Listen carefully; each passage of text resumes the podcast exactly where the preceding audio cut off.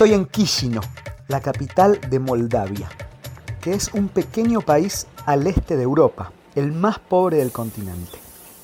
Llego a la terminal de ómnibus y pago una pequeña marcherutka. Las marcherutkas son los pequeños buses que se usan en los ex países soviéticos para transporte de pasajeros. Caben unas 20 personas. Hasta 1991, de hecho, este país era parte de la URSS. Pasamos unas dos horas en el pequeño colectivo. Vemos rutas de paisaje rural, campesinos trabajando la tierra, pozos de agua, burros. No es la imagen de la Europa glamorosa que se nos vende en la TV. Esta es otra Europa. Y entonces llegamos hasta un puesto policial. Como yo soy extranjero, debo bajar para que me hagan unas preguntas y me sellen el pasaporte. El policía ya me habla en ruso, no en moldavo. Y una vez que termino con mi trámite, veo la nueva bandera, roja y verde. Y en el centro, la hoz y el martillo, el histórico símbolo comunista. Acabo de llegar al único país del mundo que todavía tiene una bandera con este signo, como si aquí el muro de Berlín todavía no hubiese caído y estuviésemos en tiempos de la Guerra Fría. Señoras y señores, Bienvenidos y bienvenidas a un nuevo capítulo de Periodistán en Telesur. Abróchense los cinturones que hoy viajamos rumbo a la República de Transnistria. Para empezar a contar esta historia debemos ubicarnos geográficamente. Si tienen un mapa de Europa, ahí agárrenlo. Y si no, más fácil, búsquenlo en internet.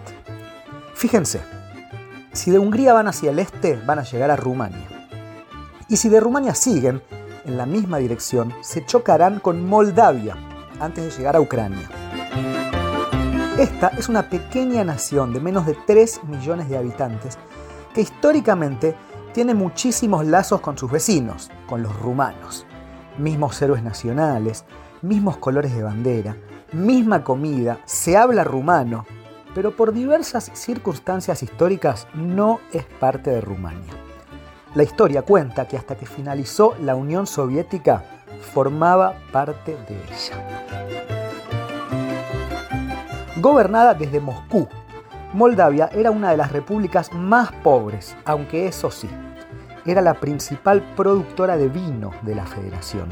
Hasta hoy, los vinos moldavos son reconocidos por su sabor, su cuerpo y la bodega Milesti Michi es la mayor del planeta. Tuve la suerte de conocerla y les juro que es realmente interminable con sus kilómetros subterráneos de bodegas. Pero sigamos.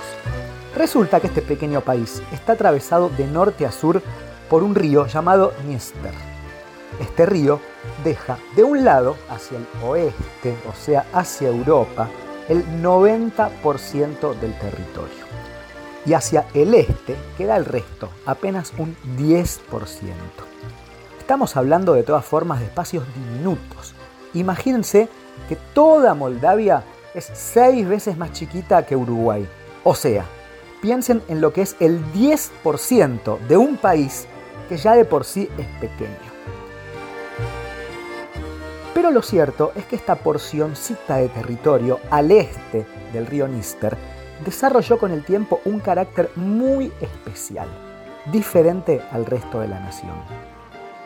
La mayoría de habitantes de Transnistria, que justamente significa al otro lado del Níster, se sienten mucho más rusos que rumanos. Y de hecho lo son, es decir, son eslavos y no latinos. El río los separaba del resto de Moldavia y siempre su vida se orientó rumbo al este, hacia Ucrania, hacia Moscú. Hablan ruso. Por eso, para ellos, el fin de la Unión Soviética representó una tremenda tragedia. Encima, cuando Moldavia se independizó, los rumores de que el país se uniría a Rumania se volvieron cada vez más fuertes y los transnistrios se preocuparon mucho.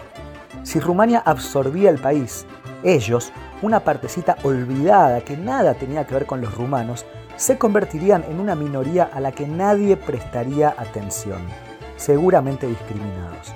no querían por nada del mundo ser gobernados desde Bucarest.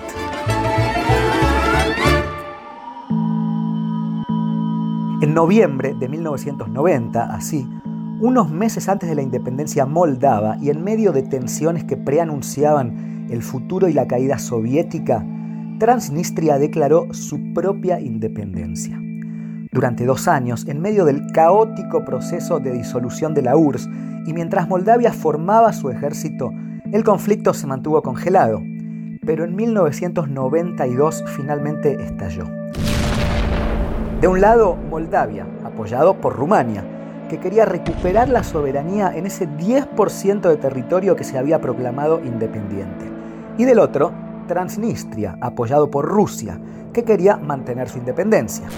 Un conflicto olvidado en los confines de Europa, con dos ejércitos pequeños y mientras el mundo estaba ocupado en problemas mucho más acuciantes.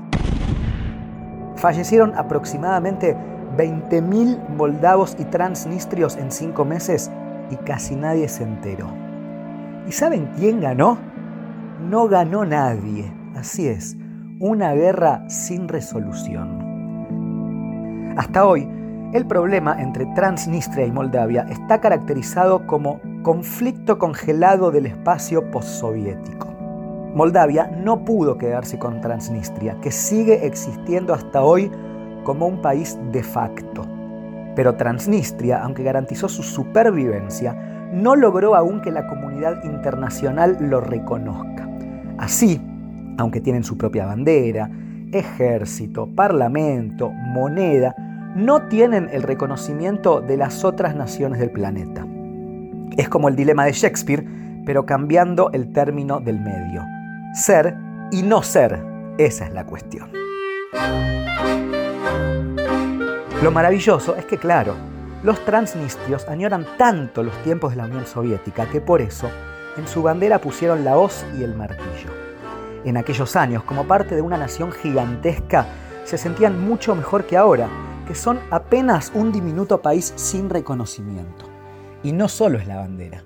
Visitar Tiraspol, la capital transnistria, es como meterse en una cápsula de tiempo, volver a los tiempos de la Guerra Fría estatuas de Lenin por todos lados, edificios del antiguo realismo soviético, monumentos a héroes de la URSS por todos lados, incluso algunas granjas colectivas.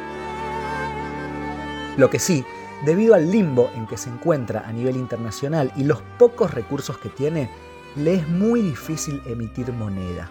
Y por eso se convirtió en la primera nación del planeta en emitir monedas de plástico. Al caminar por Transnistria, uno se siente en Stalingrado, en los años 70. El deseo principal de los locales es integrarse a Rusia. Y lo cierto es que el país depende de la ayuda que recibe desde Moscú. Todavía hay allí incluso miles de soldados rusos que custodian un arsenal de armas que quedó de los tiempos de la Unión Soviética. Y mientras se vive una suerte de distopía. Un país que no es un país, pero que sí existe y que luce detenido en el tiempo. ¿Habías escuchado alguna vez sobre Transnistria? ¿Conocías esta historia oculta en los confines de Europa? Una guerra que jamás salió en la prensa. Te invito, como siempre, a seguir viajando conmigo junto a Telesur en esta travesía que arrancamos para conocer mucho mejor el mundo. Nos vemos el próximo capítulo.